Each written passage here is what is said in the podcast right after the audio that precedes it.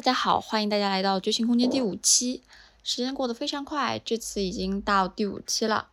那从这一期开始呢，就由我大圆满一个主持人进行主持。所谈的话题呢，是我个人所关心的，可能有哲学话题、心理学话题、艺术类的话题、科技类的话题等等等等，涉及的领域也非常多，主要是以我个人的兴趣和关注点来进行展开的。今天呢，我要讲的一个话题是有关于愤怒。嗯，为什么会讨论这个话题呢？因为我个人的成长过程当中，愤怒的频率非常非常的高。嗯，我是一个属于一个比较易怒的人。嗯，在最近的生活里面，有一些朋友，他们会感觉到我不仅愤怒，还会有应激。嗯，不仅如此。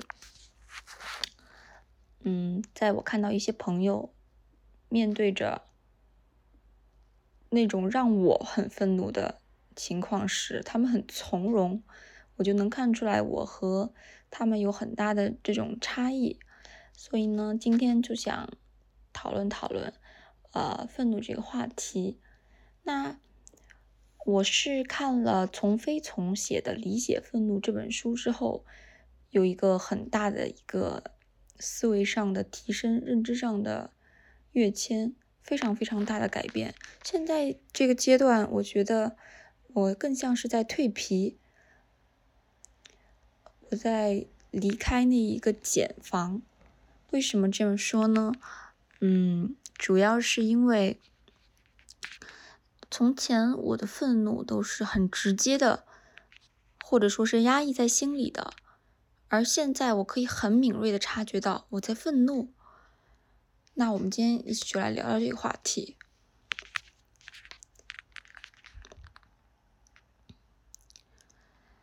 在嗯这本书里面，丛飞从呢给出了这么几个愤怒背后的原因，但是在我看来，嗯。后背后的原因是很复杂的，非常非常复杂的。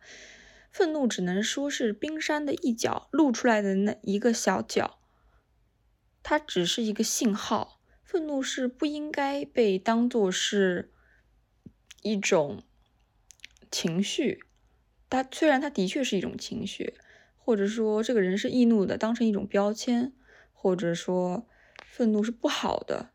等等等等，我觉得愤怒这件事情它很客观。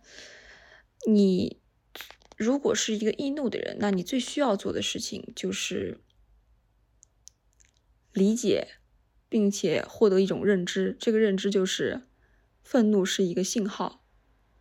那什么是信号呢？就是这个信号背后一定是藏着一些信息的。但是大多数人愤怒的时候，那股火焰就直接喷出去了。或者深深的压抑在心底，我们需要迭代我们对于愤怒的认知。当然，嗯，愤怒理解愤怒是很少人能够真正做到的事情。在开篇的第一章就有一句让我觉得是非常非常好的话，想分享给大家：成长就是从后知后觉到现知现觉到先知先觉的过程。那我现在呢是。刚从后知后觉迈入现知现觉，以前的我有时候生了气，我也没有意识到，就是无意识，连后知后觉都不算，是无知无觉。然后慢慢的会有一些好像感觉自己好像愤怒了，生气了。现在的话，只要我生气，我会很敏锐的捕捉到，我现在是不高兴的。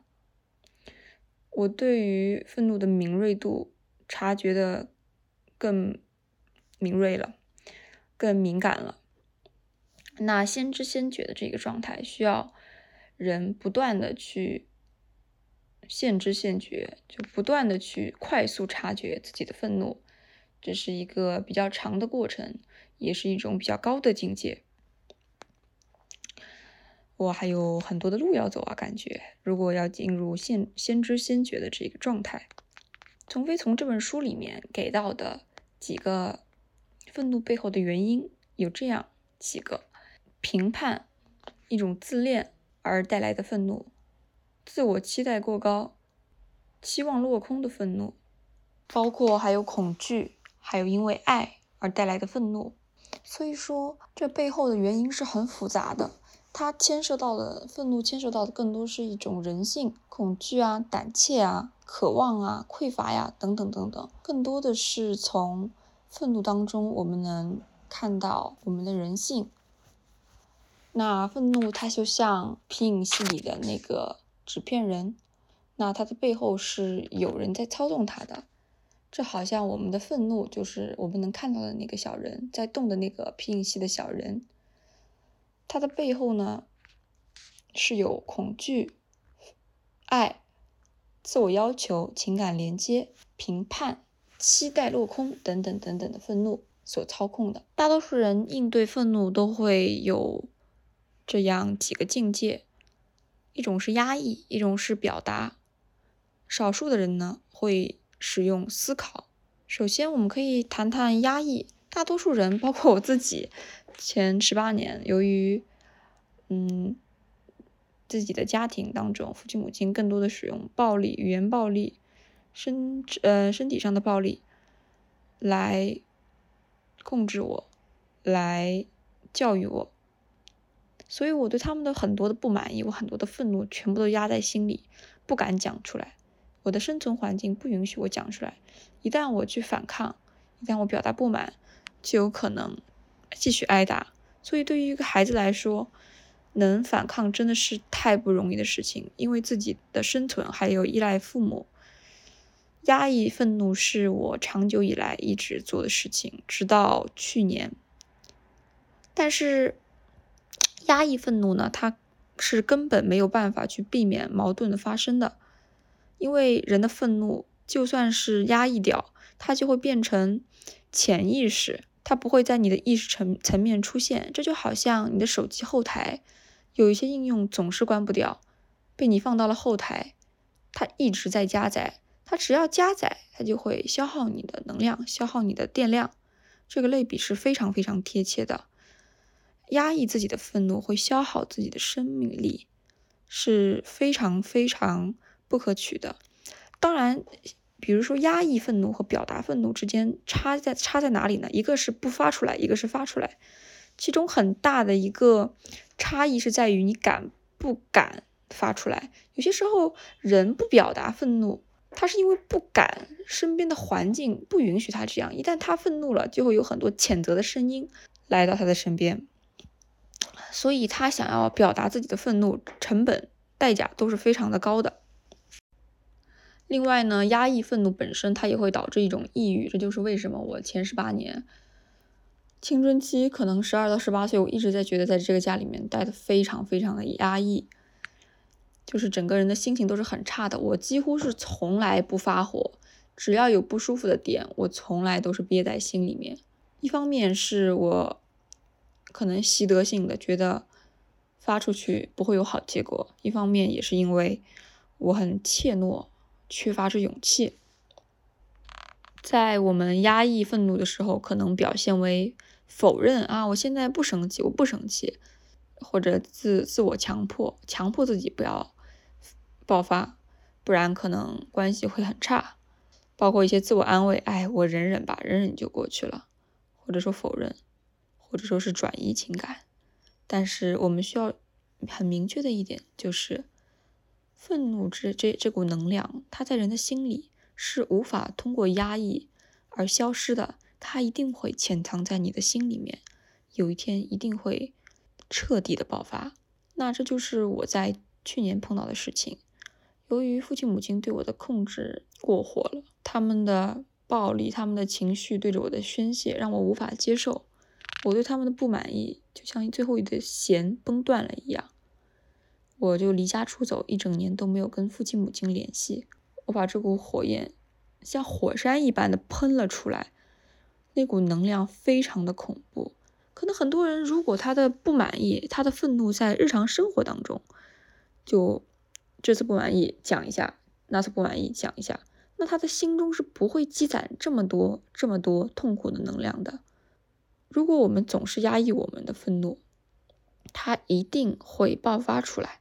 当我们表达愤怒的时候会有这么几个行为，有时候我们会指责他人，或者说跟他人讲道讲讲道理。指责呢是以势取胜，讲道理则是以智取胜。表达愤怒呢，其实最重要的事情是需要沟通，不仅是你要沟通你的想法，你为什么这样看待这个事，更多是你要向对方诉诸情感，告诉对方你现在很难过、很伤心。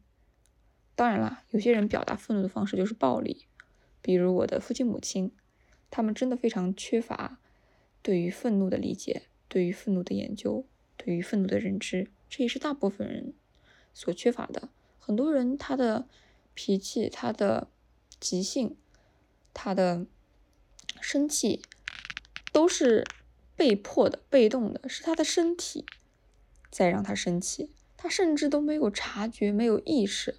下一重境界呢，就是思考愤怒。极少心智成熟的人能去思考愤怒。因为愤怒会占据人很大的心理空间，这个时候，只有你还有心理的这种余量，心理空间的余量，你才有才有能力去思考。说到心理空间、心理强度这个情况，就不得不说到心理学的一个概念，就是心理空间。人，我们生活在这个世界上，我们去滑雪，我们去爬山，我们去滑滑板，我们去跑步。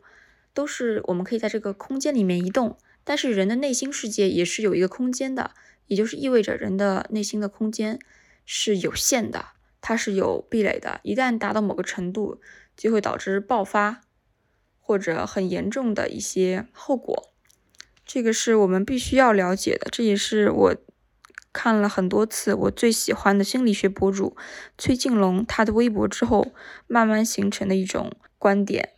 再加上我根据对于自己的观察，我发现人的内心的确是有限度的，心理空间是有限的。如果比如说愤怒把自己的这个内心世界填满了，你就很难再去想其他的事情了。那最后一重境界呢？就是使用愤怒，这个是很少很少很少的人能够做到的，只有很敏锐的觉察，经过刻意的练习的人才能够使用愤怒，因为愤怒产生的速度实在是太快了，它可能就一秒钟不到，它就闪过去了，你的愤怒就立马就升起来了，就你很难抓住它，只有你第一个做到察觉，慢慢的去思考，最后才有可能去使用它。那使用的话，我们一般会有这样几个行为吧。第一种呢，就是心中没有怒，但是面有怒色，这是一种手段。因为可能有些时候你并不想生气，觉得这事情这种事情碰到过很多次了，只是它还是依然在发生，你心中已经甚至都被磨得 没有脾气了。但是有时候为了防止别人去侵犯自己的边界。保护自己，我们还是要通过愤怒这种外在的形式去捍卫自己的权利，这是一使用的一种方式。另外呢，我们就可以利用愤怒去创造一些东西，挑战一些自我。比如说，我们可以去运动，我们可以去蹦极，我们可以去写下大量的文字。我只要情绪有非常大的波动，我是能够写非常非常多文字的。就是就只要我有很大的情绪波动。一种很深刻的想法，我就会两三千字，就是洋洋洒洒的就写出来了。另外呢，使用愤怒还有就是竞争，比如说我不甘心，我就这样了，他为什么他做的特别好？这时候你会有些生气，这时候我们就是一个机会嘛，我们可以把我们真的愤怒转化成我要去竞争，我要去获得一些东西，这种是一种很良好的转化。以上呢，就是人们对于愤怒的几个，算是几个境界。这本书当中刚有提到，愤怒背后有很多的成因，评判啊、期待啊、爱啊、恐惧啊、希望落空啊等等等等。那今天呢，我是就先讲一个，因为如果全部都讲的话，可能要两三个小时讲不完，播客太长了。我会拆分成五到六期，做成一个系列，然后具体的去讨论愤怒，因为愤怒真的很复杂，它是一个非常非常复杂的事情，远远没有我们所看到的怒目圆睁那么简单，它背后的东西太多，太过于复杂了。但是只要你走过一遍这个路径，你就会发现愤怒是如此的复杂。当你揭开那个帷幕的时候，你会发现愤怒竟然是如此的美妙，它真的很美妙。The beauty of anger, it's really beaut, it's really beautiful, and it's I think anger is really amazing. It's real, it's, it's an amazing thing. It's an um amazing motion. 先讲我们评判哈，评判呢，我们可以。想象一个场景，比如说你觉得这个人卫生太差了，然后你看到有人食物吃了一半放在那儿，你会觉得啊天呐，这人太浪费了。然后你有一个评判之后，你就会感到愤怒，感到生气。这就是我们要讨论的第一个话题：评判带来的愤怒。首先，我们需要知道啊，这个评判呢，一定是因为你给对方贴了一个标签。什么标签？浪费，这个人是浪费的。浪费的行为，不爱卫生的，不爱卫生的行为，这个标签你就给他贴上去了。那你想，对方为什么他能浪费食物，就能安安心心的把那食物放那儿不吃呢？就是因为对方不认为自己是浪费的，或者说他觉得食物留下来是好的，是没有必要全部吃完的。这个时候，其实就产生了一种你和对方的。观点上的差异，也就是说，你们的标签是有差异的。首先，你为他的这个行为进行一个命名，然后 你会有一种评判，觉得不好，然后呢，引起了你自己的愤怒。如果说我们直接就把这个愤怒给到了对方，对方会觉得你莫名其妙。我觉得自己很好，你为什么要这样说我？所以，如果我们仅仅是单单的说，哎呀，你怎么好浪费呀？你那么好。不爱干净啊！你他妈好不听话呀！你他妈好不懂事儿呀！这个时候呢，对方收到的就是你的一张标签，就是一个形容词，什么什么的，是一个很概括的一个词语。对方呢，更多的不是接收到你希望他做什么，你没有给他明确的指令，他得到的信息是一种情绪。人们对处理情绪就是本能的反应，我想跟你在一起，或者我不想跟你在一起。如果我们总是以某一种形容词去评判对方，而不讲出你希望对方做什么，对方就很有可能会远离你。包括你在跟他吵架的过程当中，你们也会鸡同鸭讲，因为你们根本不在同一个纬度交流。你脑海里对于食物是一套认知，他的脑海里对于食物是另一套认知，是真的是完完全全不一样的。你没有他的脑海里那个认知，他也没有你的那些想法。你对于食物的理解，你经历过什么样的事情？你身边的人怎么跟你说这个事情的？你在网上刷到了什么信息？他从来都没有经历过你经历的这些，也就是说，他只经历过他所拥有的东西，他是不会理解你的，正如你不会理解他一样。这个时候，当我们意识到我跟对方隔了一个标签，这个时候我们就要搞明白对方是什么标签，这是我们最基本需要做到的事情。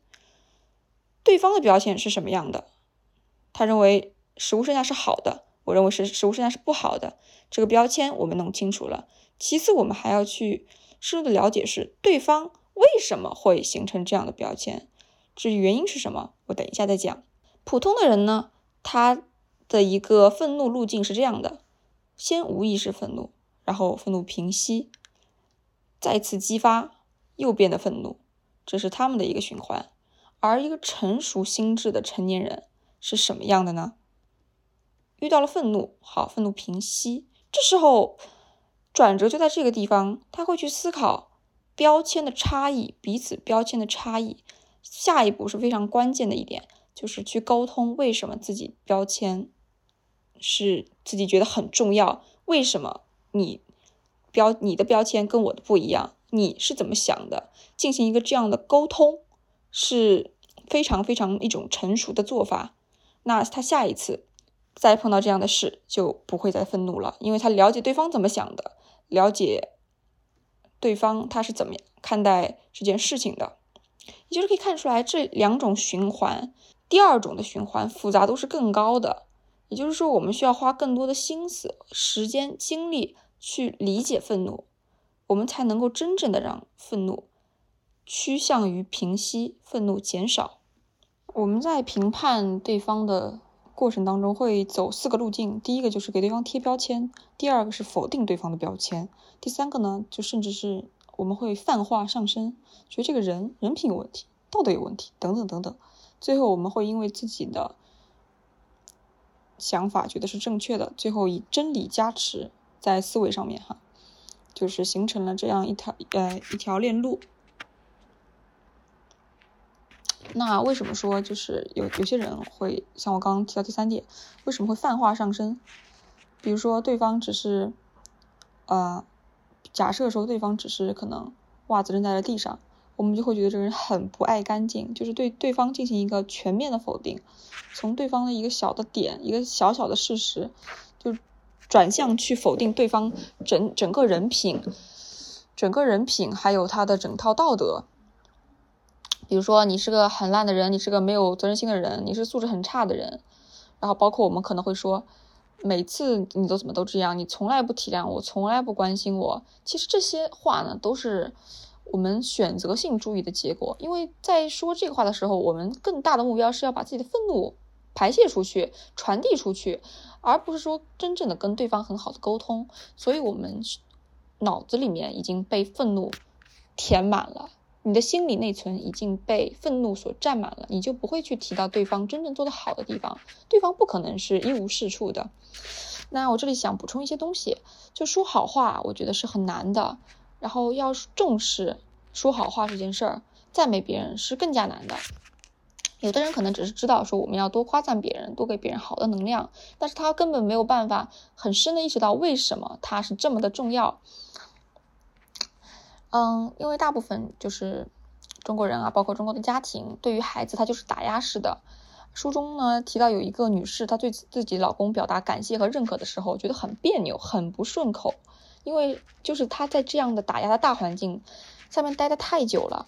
不仅是说是大环境，还有包括她自己的家庭。像举个例子，比如说我的父亲在接受到我妈对他的赞美的时候，他永远他永远说的话都是一些负面的、一些调侃的。一些嗯回怼的诸如此类的负面的话语，为什么会这样子呢？包括这个女士，她为什么会觉得很不顺口、很别扭呢？在夸赞老公的时候，就是因为环境没有给到夸赞、赞美的这样的这样的能量、这样的情况，他们都没有见过。大多数的时候，举举一个还是父亲的例子，他的母亲是一个农村的妇女，现在已经年龄非常大了，在。他自己的原生家庭当中，他的母亲是一个非常爱传递负能量的一个一个母亲，跟他说的话基本都是打压式的。包括我跟我奶奶生活的时候，我的奶奶说的话永远都是打压式的话，夸赞在他的嘴里听到了就像天方夜谭一样，根本不可能。如果一个人长期在这样的负面的一个环境当中，他根本就没有一种会夸赞别人的能力，会说好话的能力。还有为什么会说这个女女女女性这个女士跟老公赞美的时候说话很不顺口？因为其实说好话，比如说我夸赞你，你好美啊，你好棒啊，你今天这条裙子真是太好看了，哇塞，你把这个项目做下来，你可太牛了，哇，你能想到这一层，你真是太有智慧了。我说这些话的时候，我都比较顺口，因为我也会这样夸赞别人。但是当一个人他一年里面都夸不了别人一次的时候，你说出来的时候当然很别扭，就像你说一种新的语言一样，因为不同的语言它用的是口腔的前部、口腔的后部，用的肌肉的区域都是不一样的。包括我在说美丽，包括我在说丑陋，这两个词语它用到的舌头和嘴巴的肌肉都是不一样的。当你越说的越多的不好听的话的时候，你的口腔肌肉，肌肉本来就是有记忆的。你的口腔肌肉就会更容易熟悉那套难听的话、打压别人的话的那一套肌肉的运作方式。这时候你想再夸别人，你的有时候舌头还打个结，就像你说外语一样。有些时候，像中国的话语，它可能语言它是在口腔前部用的比较多，像法语啊、阿拉伯语啊这种。大舌音、小舌音，它就会在你的这样 这种声音，就是你口腔不用不用它，它就它就说不来。这是从生理学肌肉的肌肉的角度去讲的，但是这也就是一个事实。呃，不仅仅说是客观条件啊，还有其实有时候我们需要一些好的机缘。你要选择你跟谁在一起，这也很重要。你的身边有没有这种夸奖别人的环境？然后自己呢，也需要多接触这样的人，这样你就会看到一个范例，看到别人是怎么样去夸赞你的，别人是怎么样去夸赞其他人的。以我自己为举例子的话。我有两个朋友，一个朋友呢，他的赞美能力是非常非常强的，他的眼睛总是能关注到很美好的事情。对于一个人来说，关注到好的事情，远远远远是要比关注到差的事情来的更难的。但是。学习关注更美好的事情，也是一个人走向成为人的这条路上要需要去学会的一种能力。虽然它真的很难，而且只有小部分人有这样强大的能力，也能给别人很正向的能量。另外的一个朋友呢，他是会很理解、很理解对方，然后也会给别人很及时的反馈，很给别人很及时的夸奖。比如说，我很理解你，你在这个家里面太辛苦了。或者他会说：“我觉得对你是一个很有想法的人，你真的太厉害了，能做到你这样真的太不容易了，太牛了。”像这样的朋友在身边围绕的更多，你就会创造一种你属独属于你自己的一种夸奖的环境。当别人说的多了，你在这个环境里浸染的多了，你也会有意识的去夸奖到其他人。这就是第三个，我觉得我们自己需要去有意识去创造这样的环境，跟这样的人待在一起。那言归正传。我们之前说的是全面的对对于对方的否定，上升到对方的道德，上升到对方的品性。那在沟通的时候，我们需要注意如何去纠正我们的这种全面否定的这种倾向呢？就是我们要学会去全面的表达，我们在陈述对方好的部分，也说对方不好的需要提升的地方，这样呢更有利于关系的和谐，对方也不会那么的抵触。为什么我们会之前会选用全面否定对方，甚至上升泛化这样的一个情况？就是因为这事儿很爽啊！你愤怒的时候，都狠狠的骂对方，说很难听的话，就是很爽。然后这样呢，你说的话越难听，对方才也更才能更加的意识到你说的这个事儿的重要性，才能意识到原来你对这事情这么不满意啊！这样才能有利于对方可能的改变，包括保护自己等等等等。但是。人嘛，就是不断的去成长，不断的去化解愤怒，嗯，不断的去看清楚愤怒背后是什么，不断的去通过沟通去实现理解。那我们需要做的就是全面的表达。除此以外啊，除了我刚刚说的两个全面，还有呢，就是我们在跟对方进行沟通这一步的时候，需要去概括化，需要反概括化。什么叫概括化呢？就是你用一个形容词去形容对方。你太自私了，你太没有人情味儿了，你太不听话了，你太败家了。这些词它都是形容词，但是在对方接受到你这样的形容词的时候，对方的感觉是说，好抽象啊。因为比如说“笨”这个词，你能拿给一千个人，一千个人脑子里对于“笨”想到的是一千个不同的画面，它很抽象，而且对方所接受到的只是一种含含糊糊、模模糊糊的一种你的一种情绪，然后。这个情绪，比如说对方接收到的你说他笨啊，他会觉得说啊，是不是我不好啊？他根本不知道你真正想要说的是什么，你心里真正的想法是什么。这个时候，我们要需要让自己慢下来，需要让自己慢下来，不要太着急。嗯，为什么人会呃，就是进行概括化去形容别人？在吵架的时候使用概括化的词，用形容词，为什么会这样？因为人进化而来，大脑就是遵循着。最简原理，我们要用最少的能量办成事情，但是大脑它并这时候大脑并没有掺入理性进去，在你用概括化词语去跟对方沟通的时候，是解决不了你的愤怒的，也让无法让对方了解到你真正想要他做什么。我们需要更慢下来，跟对方细细的去沟通，不再使用概括化的词语，而更多的是陈述事实。不带形容词去评判对方的行为，比如说对方的袜子，呃，比如说对方的袜子扔在地上，扔在桌上，你觉得很脏，你觉得对方不爱干净，甚至觉得对方的这个卫生有问题。我们在对方跟对方沟通的时候，更多要陈述这个事实。我看到了你的袜子在床上，在地上，甚至扔到了衣柜上面。我觉得这样，嗯，会给打扫房间带来的难度。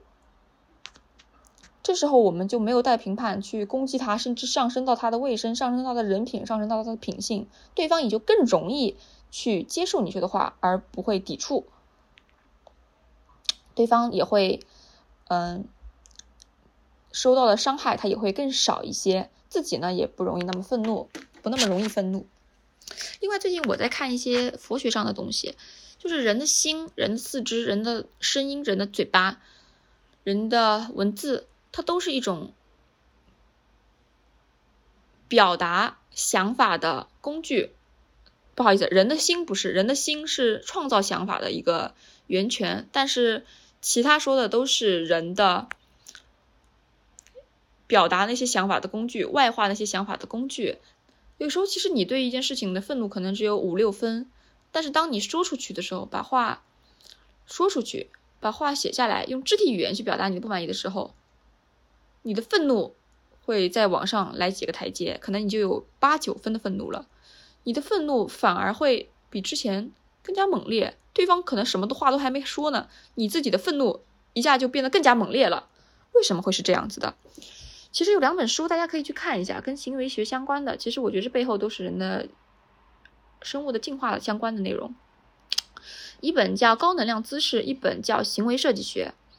高能量姿势呢，就是讲当我们挺拔着我们的胸膛，然后大步有力的时候，我们会觉得自己很有能量，你的心里会感受到能量，不需要你做太多，你只要挺拔着你的身体，挺拔着你的胸，哎，就是感觉很有能量。但是当你蜷缩在一起的时候，你会觉得自己啊，好没有能量，好没有自信，好自卑啊。这是从我们自身改变自己肢体，肢体放在哪里，肢体选择以什么样的状态呈现，对内心的一种改变。第二种。行为设计学，当你改变房间里空间里面物体的高低，它就会对你的心理产生一种变化。有些时候高物品摆得更高，它可能会对你产生一种压迫；然后如果放得更低，会让你觉得非常的舒服。这个这些呢，我觉得都是它背后都是有一些进化的原理的。我们总是要根据自己的环境去调整自己的内心，所以说。在我们愤怒的时候，不要去过分的外化、放大自己的愤怒，通过自己的语言啊，通过自己的声音，通过自己的呃肢体等等等等，因为这样它会增加我们的愤怒感。这是一个很隐性的东西吧，但是我觉得是大家都需要去了解的一个很隐性的一个部分。接下去呢，我会把这个话题更加深入一步。大家需要想一下，一个小婴儿他在床上，他盯着你看，他会评判你吗？他不会评判你。小婴儿只会输入，他不会用评判去输出去对别人的。为什么成年人会呢？因为成年人吸收了很多观点，来自于他的家庭，来自于他的朋友，来自于他的学校，来自于这个社会。我们吸收了很多的东西，我们的规则。我们对于别人评判，就一定意味着我们背后有规则。这些规则的来源就是这四个，最主要就是这四个，可能还有权威等等等等。我们有时候需要重新的去回顾一下自己的有一些想法是究竟从哪里来的，究竟是听了谁给我们传递的这一个想法，哎，我们也相信了。但是接下来呢，我会谈到自恋这个话题。我们需要知道一个事实，就是你不是全世界唯一正确的，你的观点也不是全全世界唯一正确的。这这个话说起来很难听，也很残酷啊。但是现实它本身就是这样的。你的规则并不一定是全世界的规则，也并不一定适用于其他人。你相信的东西不一定就是这个世界真正的运转的规律。这其实呢很反人的自恋。怎么说呢？因为人在出生之后。都会有很强的自恋、自恋倾向，尤其是小婴儿。我们对于理想的世界有一套自己的想法，但这个世界它的事实、它的现实、它的现实就是，有时候我们的理想、我们的想法、我们脑子里想象的东西，我们认为本应该的东西，跟这个现实相去甚远，相差甚远，一个朝北，一个朝南。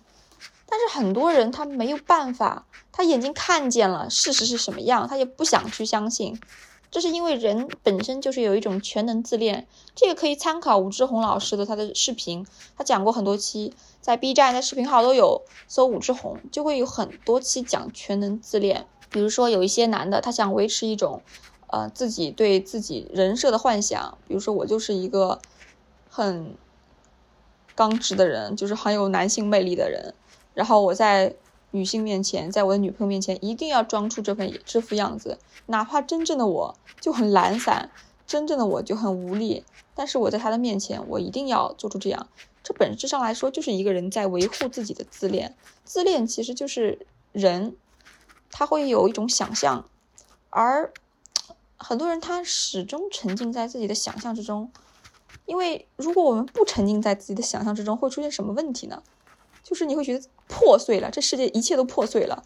就是我去年经历的很长一段时间的所谓的幻灭，dissolution，那种幻灭感太强了，会让我觉得好窒息啊！这个世界怎么是这样子的？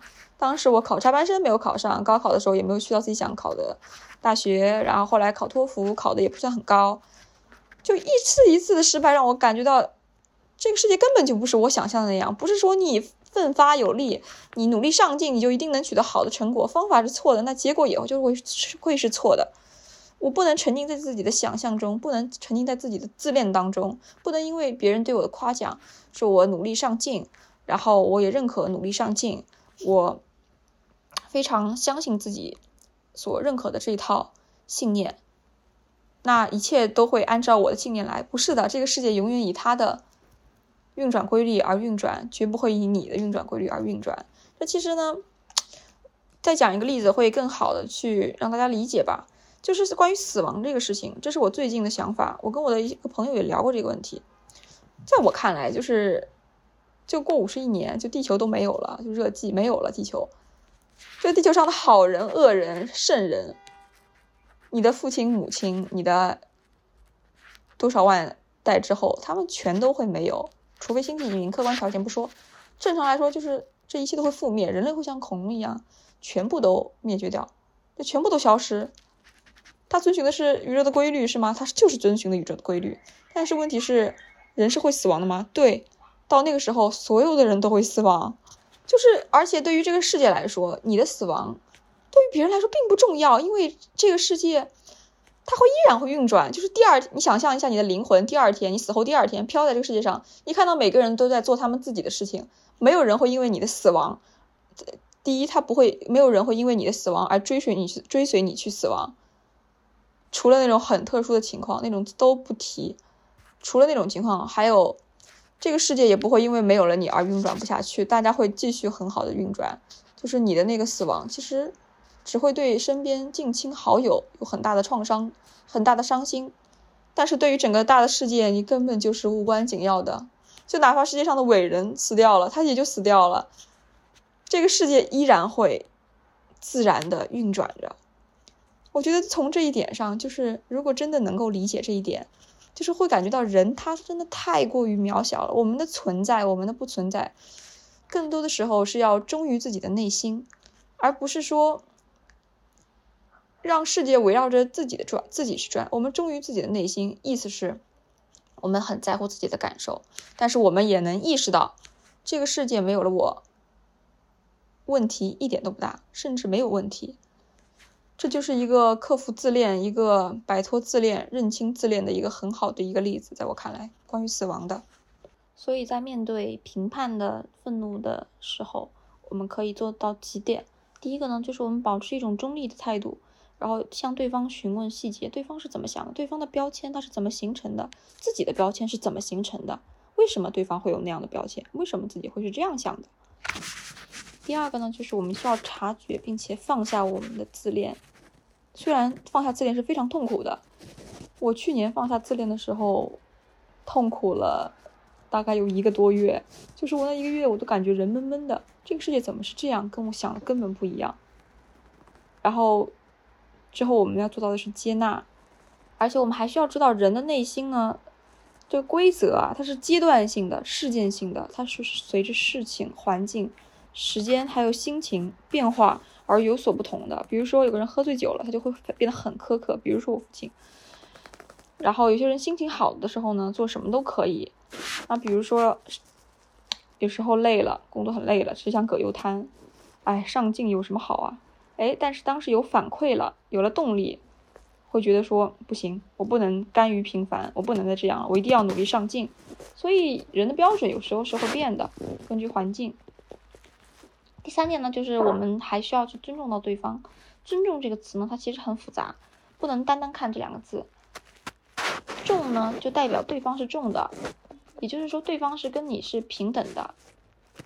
它背后藏着的一个隐含的点就是对方是平等的。尊重对方一定是把对方看得很平等的，因为如果你不尊重对方，就会出现谁的意志在控制谁，它有一种主奴关系在里面，有一种主要和次要的关系在里面，就变得不平等了。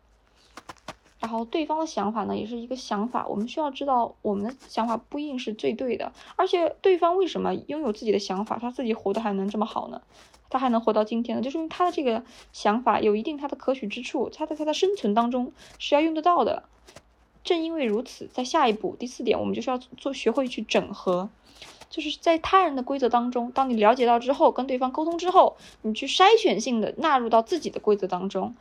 比如说，对方很自私，你但是你换一个角度看，就是对方很有边界感，对方很爱自己，对方很尊重自己的感受，反而自己有时候很哪怕很累，还是会要继续把把家务活干掉，还是要对孩子不断的付出那样的付出，松不开手。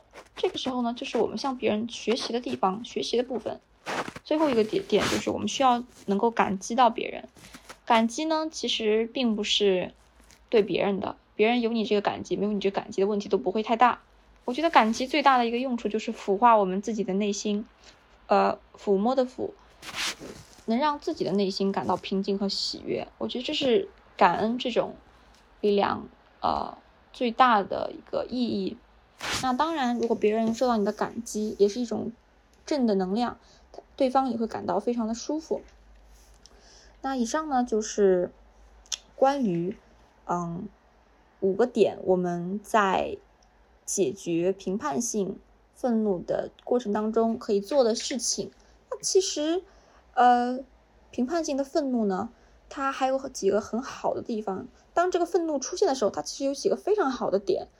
比如说，你在因为别人出现的一个现象而感到愤怒的时候，你就会突然意识到自己真正在意的是什么。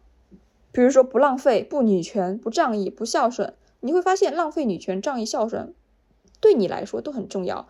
哎，你就会对自己的认知更加清晰了一些，对自己更加的了解了一些。除此之外呢，在我们跟对方可能吵架或者表达不满意的时候，我们会说：“人应该，朋友应该，夫妻应该怎么怎么样。”这其实就体现出了你自己内心的规则，你内心的评判。如果对方对你说这样的话，哎，你就可以看出对方他内心是怎么想的。然后只有愤怒它爆炸的时候啊，这个规则才会流露出来，就是这个信号出现，你才会知道哦，这里有金子了，你就能对你自己看得更清楚，对于对方也能看得更清楚。规则呢，这个越多，人会越愤怒，但是更重要的是，你越苛责自己。也会越愤怒。苛责本身就是一种，本质上来说就是一种惩罚。